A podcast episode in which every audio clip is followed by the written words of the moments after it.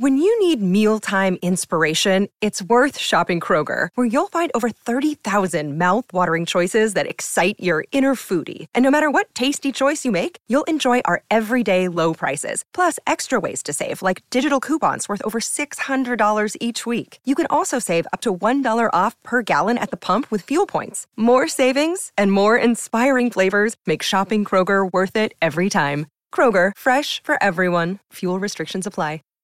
Save big on brunch for mom, all in the Kroger app.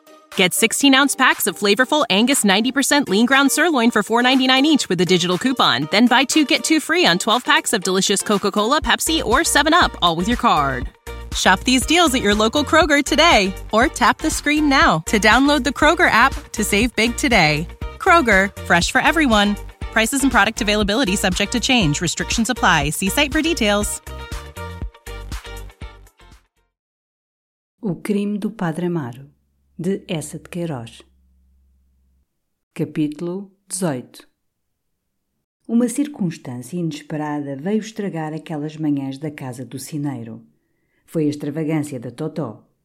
Como disse o Padre Amaro, a rapariga saía-lhes o monstro. Tinha agora por Amélia uma aversão desabrida. Apenas ela se aproximava da cama, atirava a cabeça para debaixo dos cobertores, torcendo-se com frenesi se lhe sentia a mão ou a voz. Amélia fugia, impressionada com a ideia de que o diabo que habitava a Totó, recebendo o cheiro que ela trazia da igreja nos vestidos, impregnados de incenso e salpicados de água benta, se espolinhava de terror dentro do corpo da rapariga. Amaro quis repreender a Totó, fazer-lhe sentir, em palavras tremendas, a sua ingratidão demoníaca para com a menina Amélia que vinha entretê-la, ensiná-la a conversar com Nosso Senhor. Mas a paralítica rompeu num choro histérico. Depois, de repente, ficou imóvel, hirta, esbugalhando os olhos em alvo com uma escuma branca na boca. Foi um grande susto. Inundaram-lhe a cama de água. Amaro, por prudência, recitou os exorcismos. E Amélia, desde então, resolveu deixar a fera em paz. Não tentou mais ensinar-lhe o alfabeto nem orações a Santa Ana. Mas, por escrúpulo, iam sempre ao entrar vê-la um instante. Não passavam da porta da alcova, perguntando-lhe de alto como ia. Nunca respondia. E eles retiravam-se logo aterrados com aqueles olhos selvagens e brilhantes que os devoravam, indo de um ao outro, percorrendo-lhes o corpo, fixando-se com uma faiscação metálica nos vestidos de Amélia e na batina do padre, como para lhe adivinhar o que estava por baixo, numa curiosidade ávida que lhe dilatava desesperadamente as narinas e lhe arreganhava os beiços lívidos. Mas era a mudez, obstinada e rancorosa, que os incomodava sobretudo. Amaro, que não acreditava muito em processos endemoninhados, via ali os sintomas de loucura furiosa. Os sustos de Amélia aumentaram. Felizmente que as pernas inertes cravavam a Totó ali na enxerga. Senão, Jesus era capaz de lhes entrar no quarto e mordê-los num acesso. Declarou a Amaro que não lhe sabia bem o prazer da manhã depois daquele espetáculo e decidiu então, daí por diante, subir para o quarto sem falar a Totó. Foi pior. Quando havia a atravessar da porta da rua para a escada, a Totó debruçava-se para fora do leito, agarrada às bordas da enxerga, num esforço ansioso para a seguir, para a ver, com a face toda descomposta do desespero da sua imobilidade. E Amélia, ao entrar no quarto, sentia vir de baixo uma risadinha seca, ou um ui, prolongado e uivado que a gelava. Andava agora aterrada. Viera-lhe a ideia que Deus estabelecera ali, ao lado do seu amor com o páraco, um demónio implacável para a escarnecer e a poupar. Amaro, querendo-a tranquilizar, dizia-lhe que o Nosso Senhor Padre Pio IX, ultimamente, declarara pecado crer em pessoas possessas. Mas para que há rezas, então, e exorcismos? Isso é da religião velha. Agora vai-se mudar tudo isso. Enfim, a ciência é a ciência. Ela pressentia que Amaro a enganava e a Totó estragava a sua felicidade. Enfim, Amaro achou um meio de escaparem à maldita rapariga. Era entrarem ambos pela sacristia. Tinham apenas a atravessar a cozinha para subir a escada e a posição da cama da Totó, na alcova, não lhe permitia vê-los quando eles cautelosamente passassem pé ante pé. Era fácil, de resto, porque à hora do rendezvous, entre as onze e o meio-dia, nos dias da semana, a sacristia estava deserta. Mas sucedia que, quando eles entravam em pontas de pés e mordendo a respiração, os seus passos, por mais subtis, faziam ranger os velhos degraus da escada. E então a voz da Totó saía da alcova com uma voz rouca e áspera, berrando: Passa fora, cão! Passa fora, cão! Amaro tinha um desejo furioso de estrangular a paralítica. Amélia tremia, toda branca. E a criatura uivava de dentro: Lá vão os cães! Lá vão os cães! Eles refugiavam-se no quarto, aferrolhando-se por dentro. Mas aquela voz de um desolamento lúgubre que lhes parecia vir dos infernos chegava-lhes ainda, perseguia-os. Estão a pegar-se os cães! Estão a pegar-se os cães! Amélia caía sob o catre, quase desmaiada de terror. Jurava não voltar àquela casa maldita. Mas que diabo queres tu? dizia-lhe o padre furioso. Onde nos havemos de ver então? Queres que nos deitemos nos bancos da sacristia? Mas que lhe fiz eu? Que lhe fiz eu? exclamava Amélia, apertando as mãos. Nada! É doda! E o pobre tio Esguelhas tem tido um desgosto. Enfim, que queres que lhe faça? Ela não respondia. Mas em casa, quando se ia aproximando o dia do rendezvous, começava a tremer à ideia daquela voz que lhe atroava sempre nos ouvidos e que sentia em sonhos. E este terror ia despertando lentamente do adormecimento de todo o ser em que caíra nos braços do páraco. Interrogava-se agora: não andaria cometendo um pecado irremissível?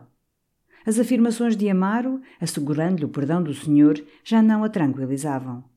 Ela bem via, quando a Totó uivava, uma palidez cobrir o rosto do páraco, como correr-lhe no corpo um calafrio do inferno entrevisto. E se Deus os desculpava, porque deixava assim o demónio atirar-lhes, pela voz da paralítica, a injúria e o escárnio? Ajoelhava então aos pés da cama, arremessava orações sem fim para Nossa Senhora das Dores, pedindo-lhe que a alumiasse, que lhe dissesse o que era aquela perseguição da Totó e se era sua intenção divina mandar-lhe assim um aviso medonho. Mas Nossa Senhora não lhe respondia. Não a sentia como outrora descer do céu às suas orações, entrar-lhe na alma aquela tranquilidade suave como uma onda de leite que era uma visitação da Senhora. Ficava toda murcha, torcendo as mãos, abandonada da graça. Prometia então não voltar à casa do sineiro. Mas quando o dia chegava, a ideia de Amaro, do leito, daqueles beijos que lhe levavam a alma, daquele fogo que a penetrava, sentia-se toda fraca contra a tentação. Vestia-se jurando que era a última vez. E ao toque das onze horas partia, com as orelhas a arder, o coração tremendo da voz da Totó que ia ouvir as entranhas abrasando-se no desejo do homem que a ia atirar para cima da enxerga. Ao entrar na igreja não rezava, com medo dos santos. Corria para a sacristia para se refugiar em Amaro, abrigar-se à autoridade sagrada da sua batina. Ele então, vendo-a chegar tão pálida e tão transtornada, galhofava para a tranquilizar. Não, era uma tolice, se iam agora estragar o regalozinho daquelas manhãs, porque havia uma doda na casa. Prometera-lhe, de resto, procurar outro sítio para se verem. E mesmo com o fim de a distrair, aproveitando a solidão da sacristia, mostrava-lhe às vezes os paramentos, os cálices, as vestimentas, procurando interessá-la por um frontal novo ou por uma antiga renda de sobrepeliz, provando-lhe pela familiaridade com que tocava nas relíquias que era ainda o senhor páraco e não perdera o seu crédito no céu. Foi assim que uma manhã lhe fez ver uma capa de Nossa Senhora que havia dias chegara de presente de uma devota rica de Orém. Amélia admirou-a muito.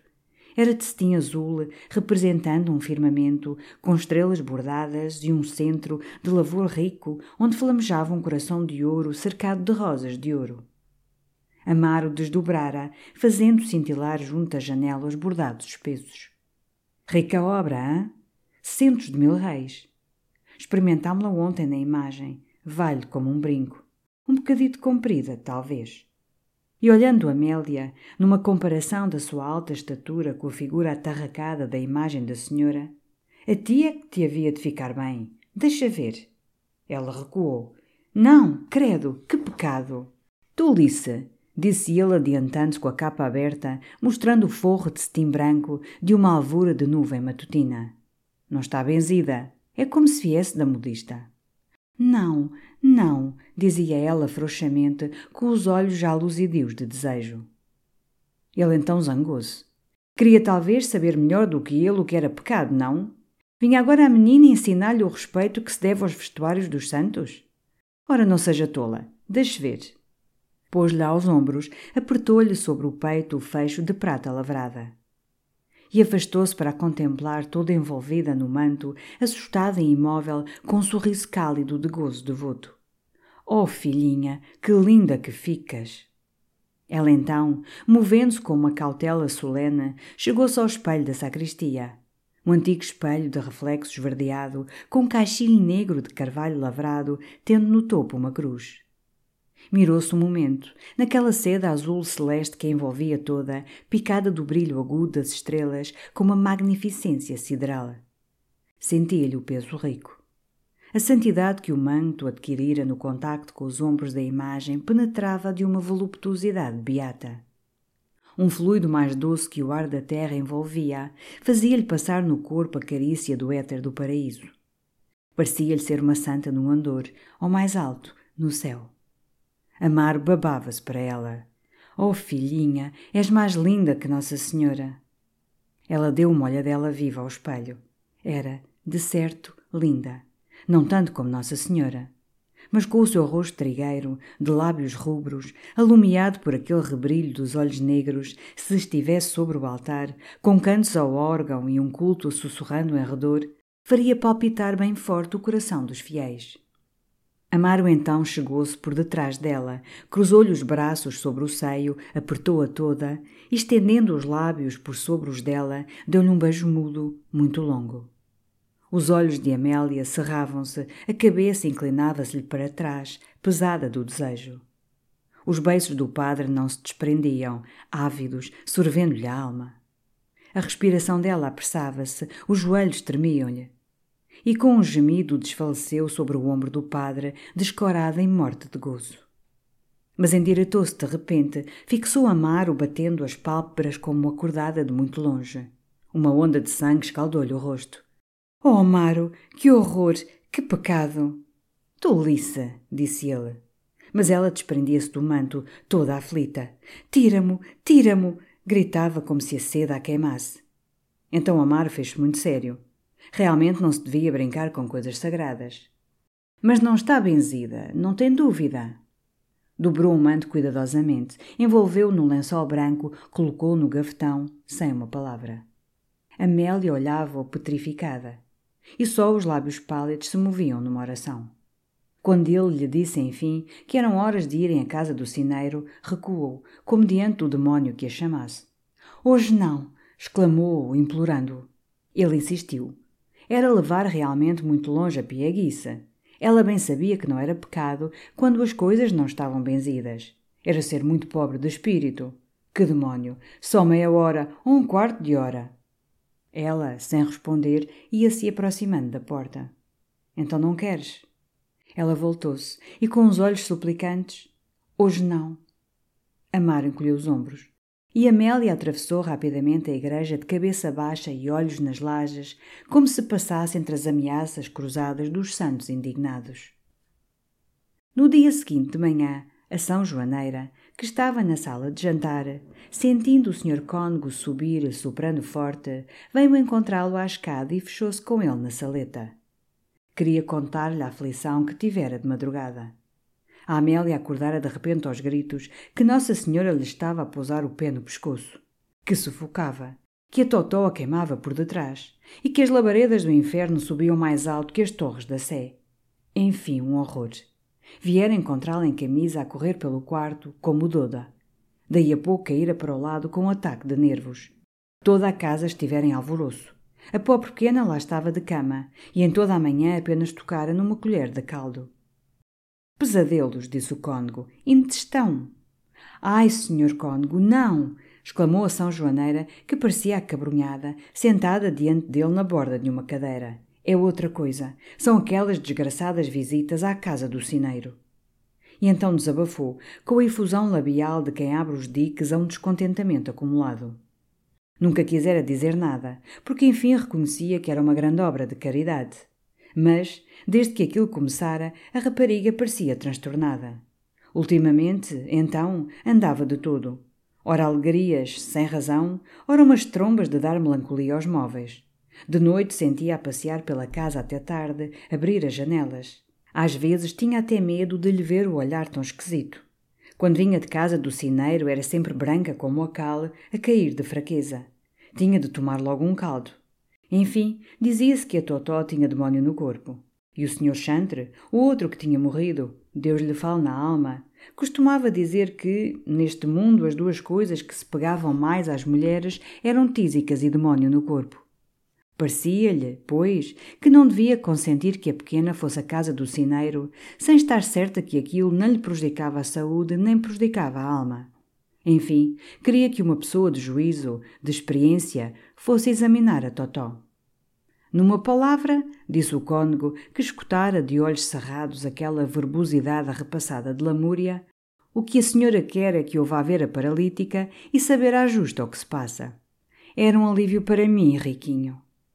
Aquela palavra que a São Joaneira, na sua gravidade de matrona, reservava para a intimidade das cestas, enterneceu o cônego. Fez uma carícia ao pescoço gordo da sua velhota e prometeu com bondade ir estudar o caso.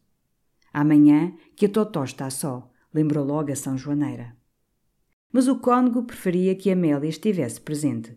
Podia assim ver como as duas se davam, se havia influência do espírito maligno. Que isto que eu faço é de agradecer, é por ser para quem é. Se bem me bastam os meus achaques, sei me ocupar dos negócios de Satanás. A São Joaneira recompensou com uma beijoca sonora. Ah, sereias, sereias! murmurou o cônego filosoficamente. No fundo, aquele encargo desagradava-lhe. Era uma perturbação dos seus hábitos, toda uma manhã desarranjada. Ia de certo fatigar-se, tendo de exercitar a sua sagacidade. Além disso, odiava o espetáculo de doenças e de todas as circunstâncias humanas relacionadas com a morte. Mas, enfim, fiel à sua promessa, daí a dias, na manhã em que fora prevenido que Amélia ia a Totó, arrastou-se contrariado para a botica do Carlos. E instalou-se, com um olho no popular e outro na porta, à espera que a rapariga atravessasse para a Sé. O amigo Carlos estava ausente. O Sr. Augusto ocupava os seus vagares sentado à escrivaninha, de testa sobre o punho, relendo o seu Soares de Passos. Fora, o sol já quente dos fins de abril fazia rebrilhar o lajedo do largo. Não passava ninguém.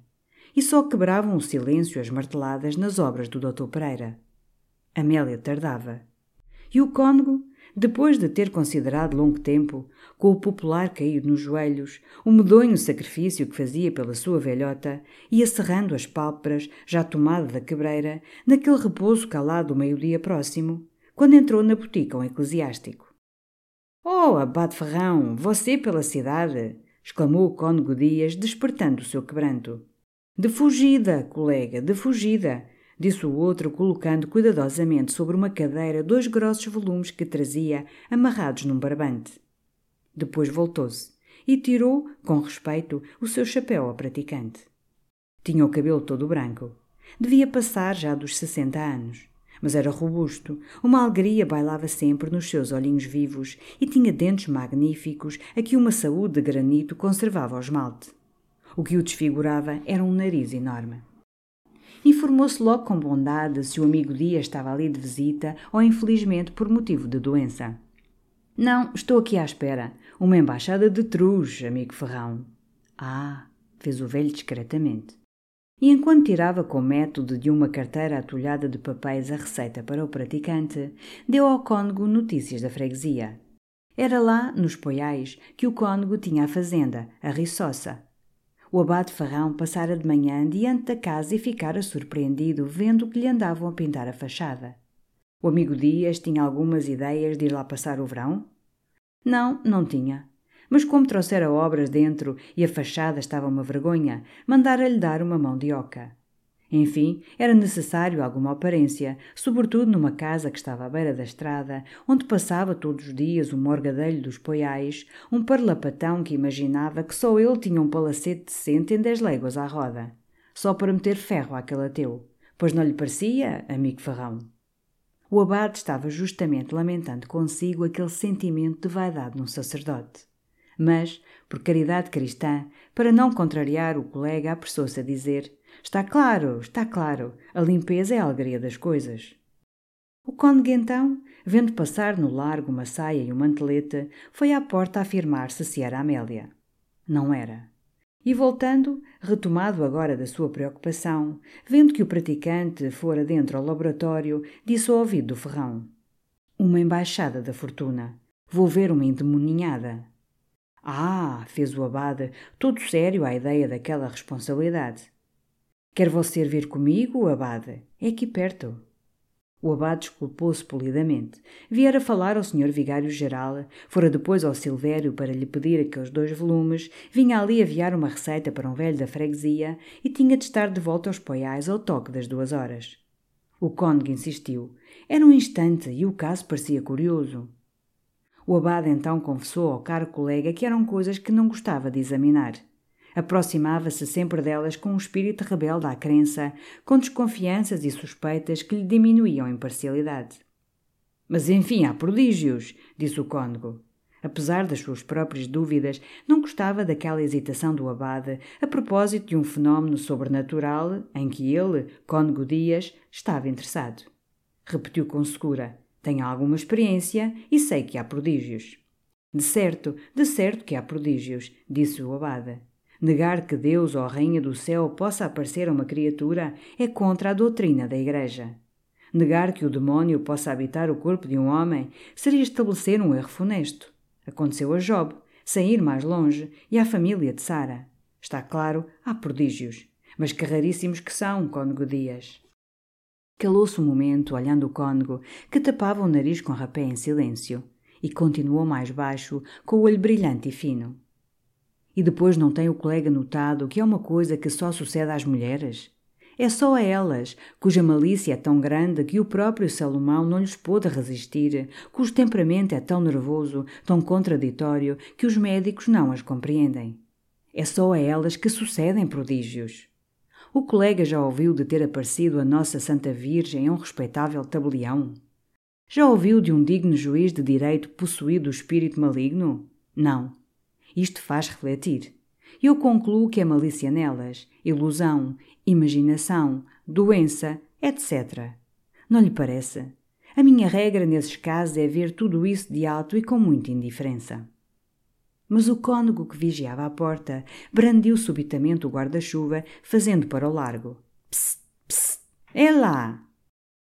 Era Amélia que passava.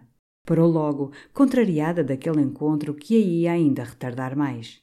E já o senhor páraco devia estar desesperado. De modo que, disse o cônego à porta, abrindo o seu guarda-sol, você, abade, antes a prodígio, suspeito logo escândalo. O cônego contemplou um momento com respeito. Você, ferrão, é capaz de dar quinaus a Salomão em prudência. Oh, colega! Oh, colega! exclamou o abade, ofendido com aquela injustiça feita à incomparável sabedoria de Salomão. Ao próprio Salomão! afirmou ainda o cônego da rua. Tinha preparado uma história hábil para justificar a sua visita à paralítica. Mas durante a sua conversação com o abade, ela escapara-lhe, como tudo o que deixava um momento nos reservatórios da memória. E foi sem transição que disse simplesmente à Amélia: Vamos lá, também quero ir ver essa Totó. Amélia ficou petrificada. E o senhor páraco, naturalmente, já lá estava. Mas sua madrinha, Nossa Senhora das Dores, que ela invocou logo naquela aflição, não a deixou enliada no embaraço. E o cônego, que caminhava ao lado dela, ficou surpreendido ouvindo-lhe dizer com um risinho: Viva! Hoje é o dia das visitas à Totó. O senhor páraco disse-me que também talvez hoje aparecesse por lá. Talvez lá esteja até. Ah, o amigo Páraco também. Está bom, está bom. Faremos uma consulta à Totó. Amélia, então, contente da sua malícia, tagarelou sobre a Totó. O senhor cônego ia ver. Era uma criatura incompreensível. Ultimamente, ela não tinha querido contar em casa, mas o Totó tomara-lhe birra. E dizia coisas, tinha um modo de falar de cães e de animais de arrepiar. Ai, era um encargo que já lhe pesava. Que a rapariga não lhe escutava as lições, nem as orações, nem os conselhos. Era uma fera. O cheiro é desagradável, rosnou o cônego, entrando. Que queria? A rapariga era uma porca, não havia tela arranjada. O pai, esse, um desleixado também. É aqui, senhor cônego, disse, abrindo a porta da alcova, que agora, em obediência às ordens do senhor páraco, o tio Esguelhas deixava sempre fechada. Encontraram a Totó meio erguida sobre a cama, com a face acesa numa curiosidade, aquela voz do cônego que não conhecia. Ora viva lá, senhora Totó, disse ele da porta, sem se aproximar. Vá, cumprimenta o senhor cônego, disse Amélia, começando logo, com uma caridade desacostumada, a compor a roupa da cama, a arrumar a alcova. Diz-lhe como estás, não te faças a moada. Mas a Totó permaneceu tão muda como a imagem de São Bento que tinha à cabeceira, examinando muito aquele sacerdote tão gordo, tão grisalho, tão diferente do senhor páraco. E os seus olhos, mais brilhantes todos os dias à medida que se lhe cavavam as faces, iam, como de costume, do homem para Amélia, numa ansiedade de perceber porque o trazia ela ali, aquele velho obeso, e se ia também subir com ela para o quarto. Amélia agora tremia. Se o senhor Páraco entrasse e ali diante do cônego, a Totó, tomada do seu frenesi, rompesse aos gritos, tratando-os de cães. Com o pretexto de dar uma arrumadela, foi à cozinha vigiar o pátio. Faria um sinal da janela apenas Amaro aparecesse. E o cônego, só na alcova da Totó, preparando-se para começar as suas observações, ia perguntar-lhe quantas eram as pessoas da Santíssima Trindade quando ela, adiantando a face, lhe disse numa voz subtil como um sopro: E o outro? O cônego não compreendeu. Que falasse alto. Que era? O outro, o que vem com ela. O cônego chegou-se, com a orelha dilatada de curiosidade. Que outro? O bonito, o que vai com ela para o quarto, o que a belisca. Mas Amélia entrava, e a paralítica calou-se logo, repousada, com os olhos cerrados e respirando regaladamente, como num alívio repentino de todo o seu sofrimento. O cônego, esse, imobilizado de assombro, permanecia na mesma postura, dobrado sobre a cama como para auscultar a Totó. Ergueu-se por fim, soprou como numa calma de agosto, sorveu despaço uma pitada forte e ficou com a caixa aberta entre os dedos, os olhos muito vermelhos cravados na colcha da Totó. Então, Sr. Cônego, que lhe parece cá a minha doente? perguntou Amélia. Ele respondeu, sem a olhar. Sim, senhor, muito bem, vai bem, é esquisita. Pois é andar, é andar. Adeus. Saiu, resmungando que tinha negócios, e voltou imediatamente à botica. Um copo de água, exclamou, caindo em cheio sobre a cadeira. O Carlos, que voltara, apressou-se, oferecendo flor de laranja, perguntando se Sua Excelência estava incomodado. Cansadote, disse. Tomou o popular de sobre a mesa e ali ficou, sem se mexer, abismado nas colunas do periódico. O Carlos tentou falar da política do país, depois dos negócios de Espanha, depois dos perigos revolucionários que ameaçavam a sociedade, depois da deficiência da administração do Conselho, de que era agora um adversário feroz. De balde. Sua Excelência grunhia apenas monossílabos soturnos. E o Carlos, enfim, recolheu-se a um silêncio chocado, comparando, num desdém interior que lhe vincava de sarcasmo os cantos dos beiços, a obtusidade soturna daquele sacerdote à palavra inspirada de um Lacordaire e de um Malhão. Por isso o materialismo em Leiria, em todo o Portugal, erguia a sua cabeça de hidra. Batia uma hora na torre quando o cônego, que vigiava a praça pelo canto do olho, vendo passar Amélia, arremessou o jornal, saiu da botica sem dizer uma palavra e estugou o seu passo de obeso para a casa do tio Esguelhas. A Totó estremeceu de medo ao ver de novo aquela figura bujuda aparecer à porta da alcova. Mas o cônego riu-se para ela, chamou-lhe Totozinha, prometeu-lhe um pinto para bolos.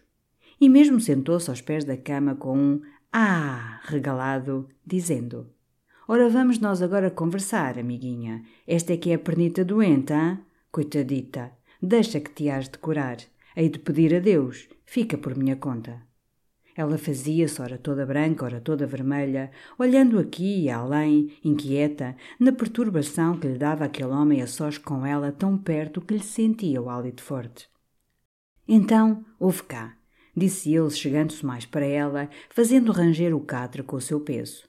Ouve cá, quem é o outro? Quem é que vem com a Amélia? Ela respondeu logo, atirando as palavras de um fogo. É o bonito, é o magro, vêm ambos, sobem para o quarto, fecham-se por dentro, são como cães. Os olhos do cônego injetaram-se para fora das órbitas. Mas quem é ele? Como se chama? O teu pai que te disse? É o outro, é o páraco, o Amaro, fez ela impaciente. E vão para o quarto, hã? Lá para cima? E tu que ouves? Tu que ouves? Disse tudo, pequena, disse tudo. A paralítica então contou, com um furor que dava tons sibilantes à sua voz de tísica, como ambos entravam e a vinham ver e se roçavam um pelo outro e abalavam para o quarto em cima e estavam lá uma hora fechados. Mas o cônego, com uma curiosidade lúbrica que lhe punha uma chama nos olhos mortiços, queria saber os detalhes torpes. E ouve lá, Totozinha, tu que ouves? Ouves ranger a cama? Ela respondeu com a cabeça afirmativamente, toda pálida, os dentes cerrados. E olha, Totozinha, já os viste beijarem-se, abraçarem-se? Anda, dize, que te dou dois pintos. Ela não descerrava os lábios, e a sua face transtornada parecia ao cônego selvagem. Tu embirras com ela, não é verdade? Ela fez que sim numa afirmação feroz de cabeça. E viste-os beliscarem-se? São como cães, soltou ela por entre os dentes. O cônego então endireitou-se, bufou outra vez com o seu grande sopro de encalmado e coçou vivamente a croa. Bem, disse, erguendo-se, adeus, pequena, agasalha-te, não te constipes. Saiu e, ao fechar com força a porta, exclamou alto: Isto é infâmia das infâmias. Eu mato-o, eu perco-me. Esteve um momento considerando e partiu para a Rua das Sousas, de guarda-sol em riste, apressando a sua obesidade com a face apoplética de furor. No Largo da Sé, porém, parou a refletir ainda. E rodando sobre os tacões, entrou na igreja. Ia tão levado que, esquecendo um hábito de quarenta anos, não dobrou o joelho ao Santíssimo e arremessou-se para a sacristia, justamente quando o padre Amaro saía, calçando cuidadosamente as luvas pretas que usava agora sempre para agradar à Améliazinha. O aspecto descomposto do cônego assombrou. Que é isso, padre mestre? O que é? Exclamou o cônego de golpe. É a maroteira das maroteiras? É a sua infâmia? É a sua infâmia! E umudeceu, sufocado de cólera. Amaro, que se fizera muito pálido, balbuciou. Que está você a dizer, padre mestre? O cônego tomara fogo. Não há padre mestre. O senhor desencaminhou a rapariga. Isso é que é uma canalice mestra. O padre Amaro, então, franziu a testa como descontente de um gracejo. Que rapariga? O senhor está a brincar? Sorriu mesmo, afetando segurança. E os seus beiços brancos tremiam. Homem, eu vi! berrou o cônego. O párago, subitamente aterrado, recuou. Viu? Imaginara num relance uma traição, o cônego escondido num recanto da casa do tio Esguelhas. Não vi, mas é como se visse, continuou o cônego num tom tremendo. Sei tudo, venho de lá, disse-me a Totó. Fecham-se no quarto horas e horas, até se ouve embaixo ranger a cama. É uma ignomínia. O páraco, vendo-se pilhado, teve, como um animal acossado e entalado a um canto, uma resistência de desespero. Diga-me uma coisa: o que é que o senhor tem com isso? O cônego pulou. O que tenho? O que tenho? Pois o senhor ainda me fala nesse tom? O que tenho é que vou daqui imediatamente dar parte de tudo ao senhor vigário geral. O padre Amaro, lívido, foi para ele com o punho fechado. Ah, seu maroto!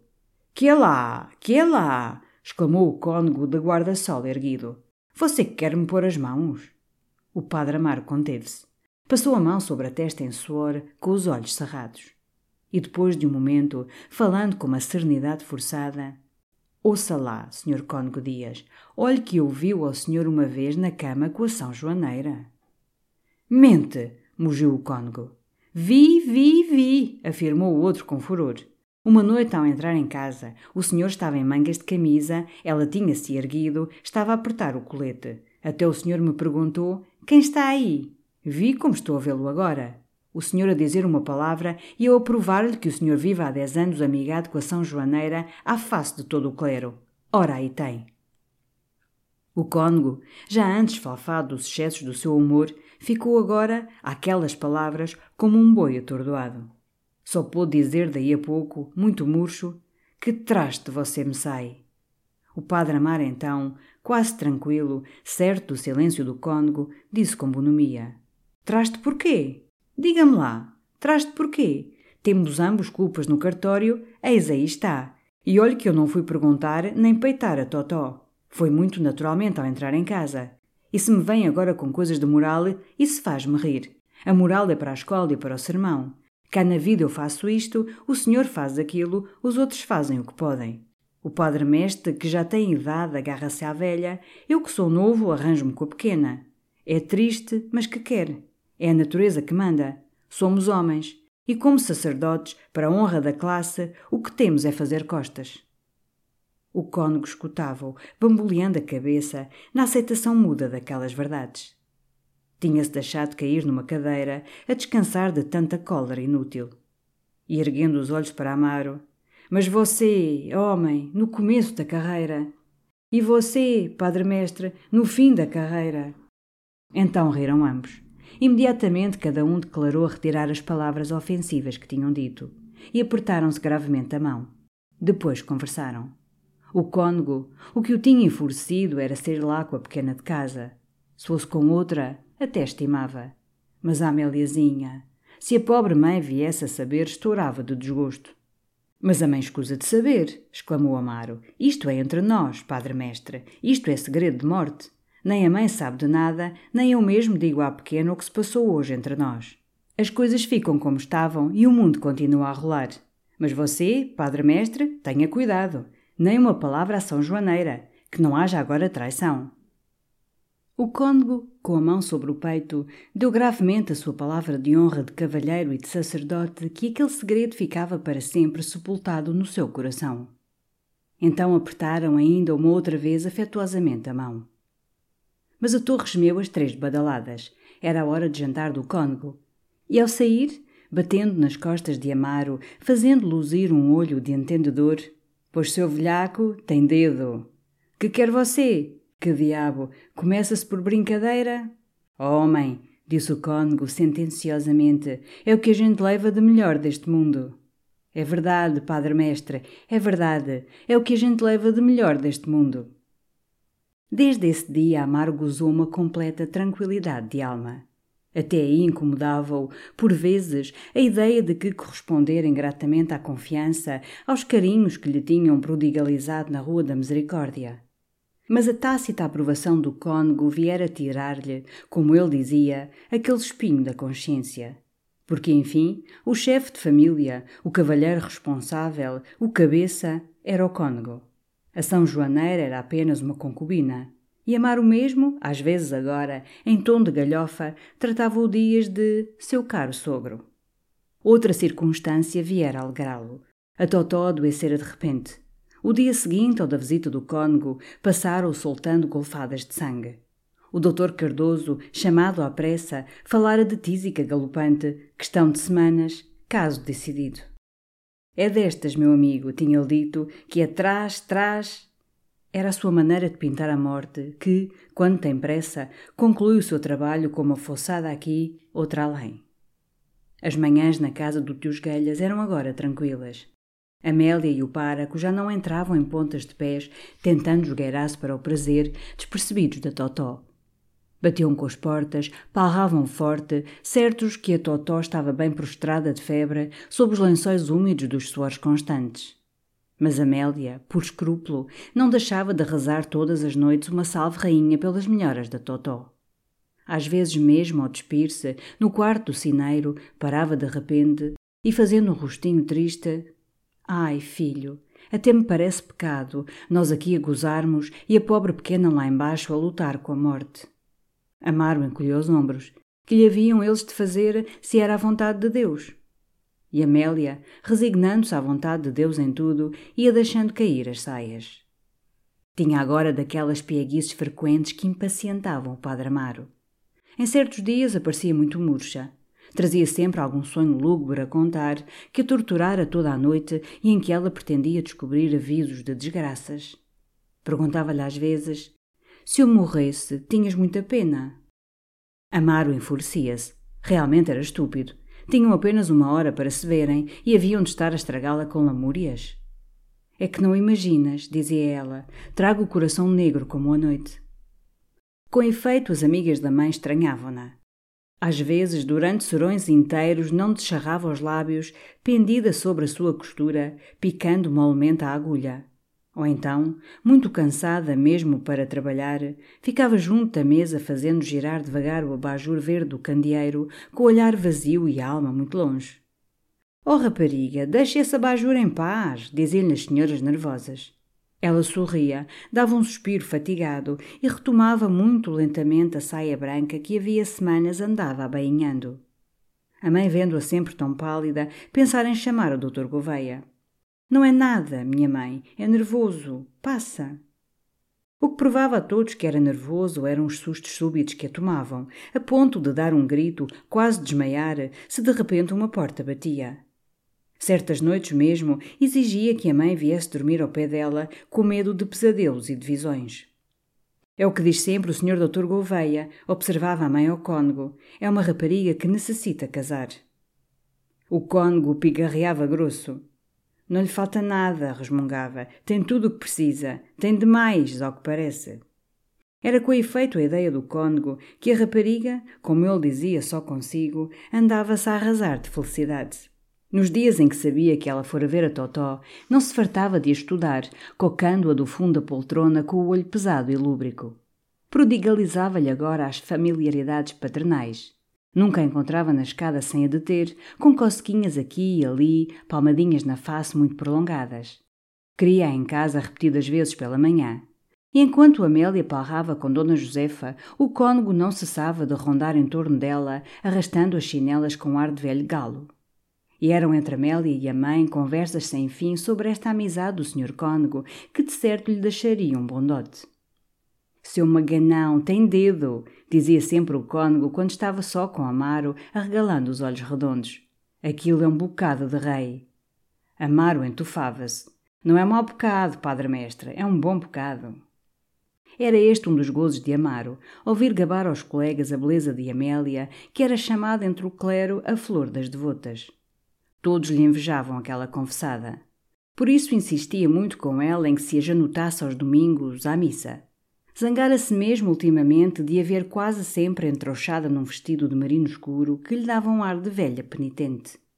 Mas Amélia, agora, já não tinha aquela necessidade amorosa de contentar em tudo o Sr. Párago.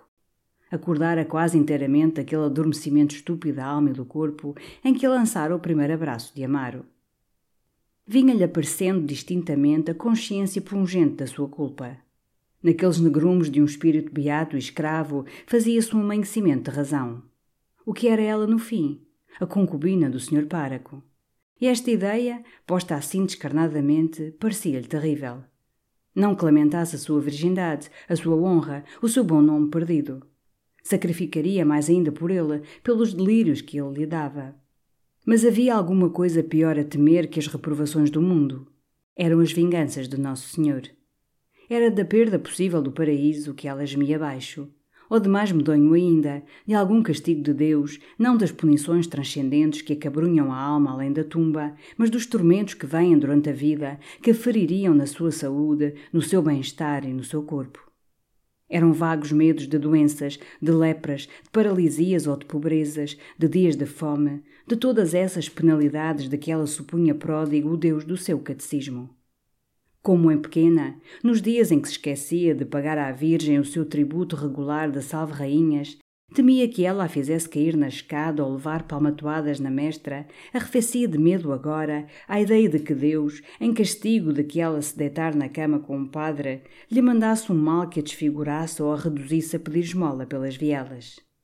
Estas ideias não o deixavam, desde o dia em que na sacristia pegara de concupiscência dentro do manto de Nossa Senhora. Tinha a certeza que a Santa Virgem a odiava e que não cessava de reclamar contra ela. De balde procurava abrandá-la com um fluxo incessante de orações humilhadas. Sentia bem Nossa Senhora, inacessível e desdenhosa, de costas voltadas. Nunca mais aquele divino rosto lhe sorrira. Nunca mais aquelas mãos se tinham aberto para receber com agrado as suas orações como ramos congratulórios. Era um silêncio seco, uma hostilidade gelada de divindade ofendida. Ela conhecia o crédito que Nossa Senhora tem nos concílios do céu. Desde pequena lhe o tinham ensinado. Tudo o que ela deseja o obtém, como uma recompensa devido aos seus prantos no Calvário. Seu filho sorria à sua direita, o Deus Padre falava-lhe à esquerda. E compreendia bem que para ela não havia esperança e que alguma coisa medonha se preparava lá em cima, no paraíso, que lhe cairia um dia sobre o corpo e sobre a alma, esmagando-a com um desabamento de catástrofe. Que seria? Cessaria as suas relações com Amaro se o ousasse mas receava quase tanto a sua cólera como a de Deus. Que seria dela se tivesse contra si Nossa Senhora e o Senhor Páraco? Além disso, amava-o. Nos seus braços, todo o terror do céu, a mesma ideia do céu desaparecia. Refugiada ali, contra o seu peito, não tinha medo das iras divinas. O desejo, o furor da carne, como um vinho muito alcoólico, davam-lhe uma coragem colérica. Era com um brutal desafio ao céu que se enroscava furiosamente ao seu corpo. Os terrores vinham depois, só no seu quarto. Era esta luta que empalidecia, lhe punha pregas de envelhecimento ao canto dos lábios secos e ardidos, lhe dava aquele ar murcho de fadiga que irritava o padre Amaro. Mas que tens tu que parece te espremer um suco? Perguntava-lhe ele quando aos primeiros beijos a sentia toda fria, toda inerte. Passei mal a noite, nervoso. Maldito nervoso! rosnava o padre Amar impaciente. Depois vinham perguntas singulares que o desesperavam, repetidas agora todos os dias. Se tinha dito a missa com fervor? Se tinha lido o breviário? Se tinha feito a oração mental? Sabes tu que mais? dizia ele furioso. Sebo! E esta? Tu pensas que eu ainda sou seminarista e que tu és o padre examinador que verifica se cumpri a regra? Ora, a tolice! É que é necessário estar bem com Deus, murmurava ela. Era com efeito a sua preocupação, agora, que Amaro fosse um bom padre. Contava, para se salvar e para se livrar da cólera de Nossa Senhora, com a influência do páraco na corte de Deus. E temia que ele, por negligência de devoção, a perdesse e que, diminuído o seu fervor, diminuíssem os seus méritos aos olhos do Senhor. Queria-o conservar santo e favorito do céu para colher os proveitos da sua proteção mística. Amaro chamava a isto catorrices de freira velha. Detestava-as por as achar frívolas e porque tomavam um tempo precioso naquelas manhãs da casa do sineiro. Nós não viemos aqui para lamúrias, dizia ele muito secamente. Fecha a porta, se queres. Ela obedecia. E então, aos primeiros beijos na penumbra da janela cerrada, ele reconhecia enfim a sua Amélia, a Amélia dos primeiros dias, o delicioso corpo que lhe tremia todo nos braços em espasmos de paixão. E cada dia a desejava mais, de um desejo contínuo e tirânico que aquelas horas escassas não satisfaziam. Ah! Positivamente, como mulher não havia outra. Desafiava a que houvesse outra, mesmo em Lisboa, mesmo nas fidalgas. Tinha pieguices, sim, mas era não as tomar a sério e gozar enquanto era novo. E gozava. A sua vida por todos os lados tinha confortos e doçuras. Como uma destas salas onde tudo é colchoado, não há móveis duros nem ângulos, e o corpo, onde quer que pouse, encontra a elasticidade mole de uma almofada. De certo, o melhor eram as suas manhãs em casa do tio Guelhas. Mas tinha outros regalos. Comia bem. Fumava carne numa boquilha de espuma. Toda a sua roupa branca era nova e de linho. Comprar alguma mobília. E não tinha, como outrora, embaraços de dinheiro, porque a senhora Dona Maria da Assunção, a sua melhor confessada, lá estava com a bolsa pronta. Sobretudo, ultimamente, tivera uma pechincha. Uma noite em casa da São Joaneira, a excelente senhora, a propósito de uma família de ingleses que vira passar num charraban para ir à batalha, exprimira a opinião que os ingleses eram hereges. São batizados como nós, observara Dona Joaquina Gansoso. Pois sim, filha, mas é um batismo para rir. Não é o nosso rico batismo, não lhes vale. O cônego, então, que gostava de a torturar, declarou pausadamente que a senhora Dona Maria dissera uma blasfémia.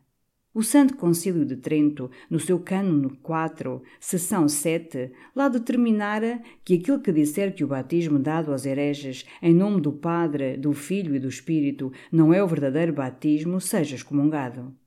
E a Dona Maria, segundo o Santo Concílio, estava desde esse momento excomungada. A excelente senhora teve um flato.